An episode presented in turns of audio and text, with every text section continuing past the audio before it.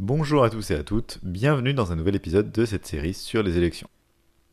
Dans l'épisode précédent, on avait parlé des médias et on avait vu à quel point c'était des outils de manipulation de masse et des moyens de contrôle de la bourgeoisie et du patronat sur la politique. On avait vu que, même si les médias réussissent pas forcément à nous faire adhérer à 100% aux politiques menées, ils arrivent au moins à nous les faire accepter et c'est ça qui est important.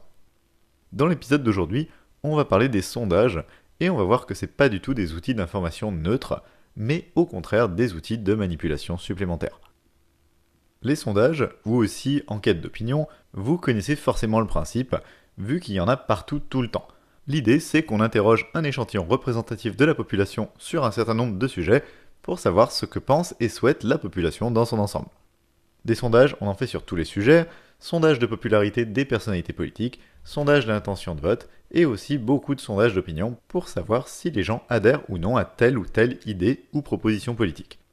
Et des sondages, on en fait aussi énormément, puisqu'il se passe presque pas un jour sans qu'on nous parle d'un nouveau sondage, dont les résultats vont être commentés aux 20h ou décortiqués dans des émissions politiques ou des talk shows, ou encore dans les colonnes de tel ou tel journal. S'il y en a autant, c'est parce que c'est du contenu médiatique qui est à la fois facile à produire et qui coûte pas trop cher, qui est aussi facile à commenter, hein, ça fait de la matière première pour les émissions, et surtout c'est du contenu qui est apparemment légitime, puisque l'idée des enquêtes d'opinion, c'est avant tout de savoir ce que pense le peuple et ce que veut le peuple, donc dans une démocratie, ce serait évidemment une bonne chose. Et on nous les présente d'ailleurs souvent comme ça, en expliquant que tant de pourcents des Français pensent ça, plutôt que de dire tant de pourcents des personnes interrogées, ce qui est au moins une approximation, mais bref, c'est pas ça le plus important. L'important, c'est que les sondages ont l'air neutres et impartiaux, puisqu'on fait finalement que demander aux gens leur avis, et les politiciennes et politiciens de tous bords vont d'ailleurs souvent invoquer le résultat de tel ou tel sondage pour soutenir une mesure qu'ils défendent, en expliquant que ce serait ce que veut le peuple. Le problème, c'est que ces sondages sont en réalité pas du tout neutres, et en pratique, le résultat va au contraire être largement orienté dans le sens que souhaitent ceux qui les font. On va commencer par les sondages d'opinion. Pour les sondages d'opinion, donc, le premier biais commence à la formulation des questions, parce que la formulation des questions est pas neutre du tout, et le choix des réponses proposées non plus, et tout ça va orienter complètement les résultats et les réponses des gens. Par exemple, en 2012, il y a un sondage qui avait été fait pour savoir si les gens approuvaient ou non la politique répressive de Manuel Valls, qui était alors ministre de l'Intérieur, et notamment les démantèlements de campements de Rome. Il y a une question qui avait été posée dans ce sondage et qui était en gros Êtes-vous plutôt favorable ou plutôt défavorable au démantèlement de campements illégaux de Rome, actuellement réalisés par les forces de l'ordre? Cette question, elle n'est pas neutre du tout. D'abord parce qu'elle insiste sur le fait que les flics, pardon, les forces de l'ordre, sont déjà en train de démanteler, donc ça légitime par avance le démantèlement, parce que, instinctivement, les gens ont l'habitude de considérer que quand la police fait quelque chose, il y aurait forcément une bonne raison. Ce qui n'est pas toujours le cas, hein, bien sûr, mais bref. Et cette question, elle n'est pas neutre non plus parce qu'elle insiste sur le côté illégal des campements, mais sans expliquer le contexte. En gros, des personnes qui avaient nulle part où aller et qui étaient maintenues artificiellement dans la pauvreté par l'État, puisque à l'époque, elles n'avaient pas le droit de travailler en France. Du coup, cette question, elle donne l'impression qu'il y aurait que deux possibilités. Soit être d'accord avec le démantèlement, soit ne rien faire face à un comportement illégal. Du coup, évidemment, les réponses obtenues vont être bien plus favorables au démantèlement que si on avait formulé la question autrement.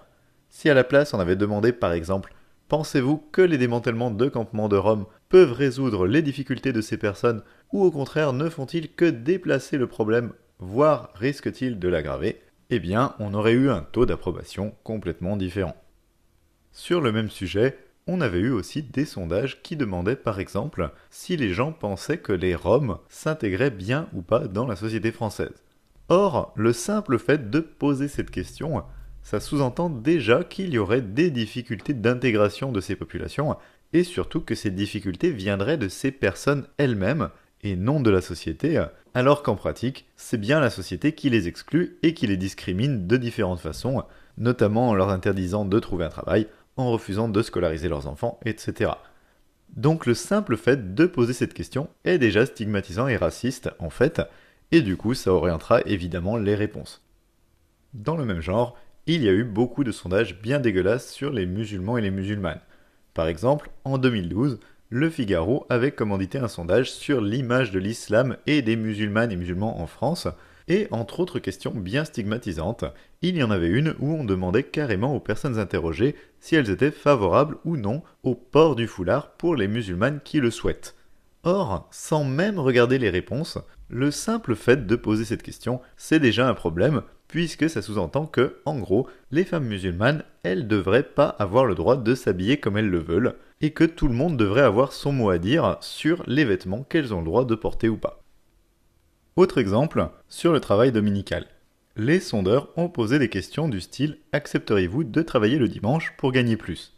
Ces questions aussi, elles sont super orientées parce qu'elles présentent le sujet sous un angle particulier. Si les gens gagnent pas assez, c'est parce qu'ils travailleraient pas assez. Sauf qu'on pourrait aussi aborder le problème différemment, par exemple sous l'angle des salaires trop faibles en général. Après tout, si des gens qui travaillent à temps plein gagnent malgré tout pas assez, c'est peut-être parce qu'ils sont pas assez payés par rapport au travail qu'ils fournissent. Mais la façon dont la question est posée empêche ça et va limiter complètement notre perception du problème. C'est soit vous voulez bien travailler le dimanche, soit vous vous contentez de votre salaire actuel, et c'est tout. D'ailleurs, cette question, elle sous-entend aussi un autre mensonge, c'est que le travail du dimanche serait forcément payé plus que les autres jours. En fait, beaucoup de gens croient que le travail le dimanche est payé double, et va être payé double, et du coup, ceux qui ont posé la question en profitent. Certains sondages l'ont même dit explicitement, du genre accepteriez-vous de travailler le dimanche si c'est payé double? Le problème, c'est que c'est pas toujours le cas, et que même si au début on nous fait miroiter un salaire double, ou au minimum un salaire bien majoré, on n'a aucune garantie du tout que ça reste le cas tout le temps. En réalité, la loi dit rien du tout sur le salaire dans ce cas, et si le salaire est souvent double le dimanche, c'est précisément parce que le travail dominical est exceptionnel et que les patrons qui y ont recours sont obligés de payer plus pour que les salariés acceptent de venir, mais plus le travail du dimanche se généralisera et moins ce salaire sera majoré. Dans les domaines d'activité où le travail du dimanche est déjà banal aujourd'hui, comme l'hôtellerie et la restauration, ça fait bien longtemps que le travail du dimanche est pas payé plus que le reste de la semaine et pas majoré du tout. SMIC horaire la semaine, SMIC horaire le dimanche aussi. Mais tous ces aspects-là, évidemment, le sondage les aborde pas. Même chose sur la question du volontariat. Les sondages sur ce sujet ont toujours présenté le travail du dimanche comme étant uniquement basé sur le volontariat, donc seulement pour les salariés qui le souhaitent. Sauf qu'en pratique, on sait très bien que les patrons et les patronnes sont en position de force et que si vous n'acceptez pas de travailler le dimanche, ils prendront quelqu'un d'autre à votre place qui sera prêt à accepter vu qu'ils ont des dizaines d'autres candidats et candidates qui se présentent à eux. Autrement dit, même si la loi dit théoriquement que le travail du dimanche se fait au volontariat, en pratique ce sera pas vrai dans 95% des cas. Et pour reprendre mon exemple de l'hôtellerie et de la restauration, le travail dominical y est déjà absolument pas optionnel aujourd'hui, et les salariés ont juste pas d'autre choix que d'accepter les plannings qui leur sont imposés ou de dégager pour faute grave. Et donc, une question de sondage qui nous présente le travail du dimanche comme un truc qui serait choisi est une question mensongère et obtiendra forcément plus de réponses positives que si on avait expliqué les enjeux et le contexte de manière un peu plus honnête. Il y a plein d'autres paramètres qui peuvent orienter les réponses en plus de la formulation des questions. Par exemple, le choix des sujets ou le timing du sondage, c'est-à-dire le moment où le sondage est fait par rapport à l'actualité. Si par exemple on pose une question sur la justice ou les libertés publiques juste après un attentat meurtrier, eh bien on aura peut-être des réponses plus répressives, les gens seront peut-être prêts à accepter plus facilement des entorses à leur liberté au nom de la sécurité, parce qu'on demande ça au moment où l'émotion est la plus forte et où les gens ont le plus peur. Même l'ordre des questions dans un sondage peut influer sur les réponses parce que les premières questions posées influent sur le résultat des suivantes. Par exemple, il y a une étude qui a montré que le taux de soutien au droit à l'avortement variait de 7 points, ce qui est quand même très important, selon qu'on avait d'abord posé des questions qui insistaient sur la religion et sur les valeurs traditionnelles de la société avant de poser la question sur l'avortement, ou au contraire que les questions précédentes parlaient de violences sexuelles et de viol. Ça, c'est possible parce que les gens n'ont pas toujours tous et toutes une opinion bien tranchée et arrêtée sur tous les sujets, mais que certaines personnes peuvent au contraire avoir des sentiments mitigés ou même contradictoires sur un sujet, et du coup le contexte du sondage et les questions précédentes peuvent favoriser un sentiment plutôt qu'un autre. Exemple pratique de ce contexte qui joue à fond, en juin 2018, il y a eu un sondage IFOP pour Atlantico, déjà ça part mal, sur l'immigration et sur l'accueil du navire humanitaire Aquarius, qui pour rappel transportait des migrantes et migrants naufragés secourus en mer. Le résultat négatif de ce sondage avait été repris par plein de médias qui avaient insisté sur le fait que les deux tiers des Français et Françaises seraient opposés à l'accueil de l'Aquarius.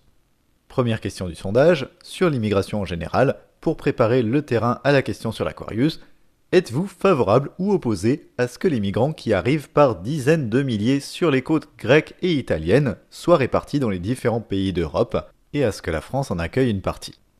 Ici aussi, la question n'est pas du tout neutre, puisqu'elle insiste sur le nombre important de migrantes et de migrants, avec une formulation en plus très vague, hein, par dizaines de milliers, qui laisse entendre qu'il y en aurait tellement qu'on n'arrive même pas à quantifier leur nombre.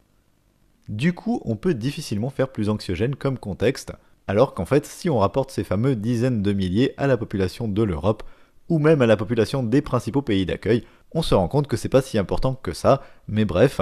Donc, après avoir débuté le sondage sur cette première question volontairement anxiogène, Question suivante, sur l'Aquarius lui-même donc, toujours pas neutre, mais avec une phrase de contexte en plus cette fois, vous savez que ces derniers jours, les autorités italiennes et maltaises ont refusé d'accueillir dans leur port le navire humanitaire Aquarius, qui transporte plus de 600 migrants recueillis au large de la Libye. Après plusieurs jours de discussion, c'est finalement l'Espagne qui a accepté de recevoir ce bateau et ses passagers. Personnellement, Pensez-vous que la France aurait dû proposer d'accueillir l'Aquarius et les 600 migrants qu'il transporte? Fin de citation.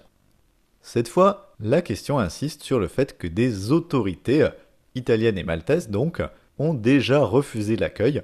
Ça légitime donc le refus, puisque des autorités, sous-entendu des gens supposément légitimes, hein, puisqu'ils ont été élus par le peuple, qui sont au courant des enjeux, etc., ont déjà fait le choix de ce refus. Autre biais énorme, sur la formulation du nombre de personnes transportées par l'Aquarius, on nous dit que c'est, entre guillemets, plus de 600 migrants, ce qui est volontairement vague ici aussi, et d'autant plus qu'on savait le nombre précis, puisqu'il y avait précisément 629 migrantes et migrants transportés à ce moment-là par l'Aquarius, mais bon, ça fait plus peur de dire plus de 600 que le nombre exact. Et juste après ça, la phrase suivante enfonce le clou, après plusieurs jours de discussion, c'est finalement l'Espagne qui a accepté de recevoir ce bateau et ses passagers. Cette phrase, elle donne l'impression d'un horrible fardeau dont personne voudrait et que l'Espagne a plus ou moins été obligée d'accepter à contre-coeur. Du coup, après avoir à ce point préparé le terrain, quand vous posez finalement la question la France aurait-elle dû proposer d'accueillir l'Aquarius? C'est évident que les réponses vont être très négatives parce que tout a été fait pour qu'elle le soit. Bref, tout ça pour dire que les sondages sont absolument pas neutres ou impartiaux et que ceux et celles qui commandent ou qui font ces sondages peuvent orienter leurs résultats de plein de façons différentes comme ça les arrange.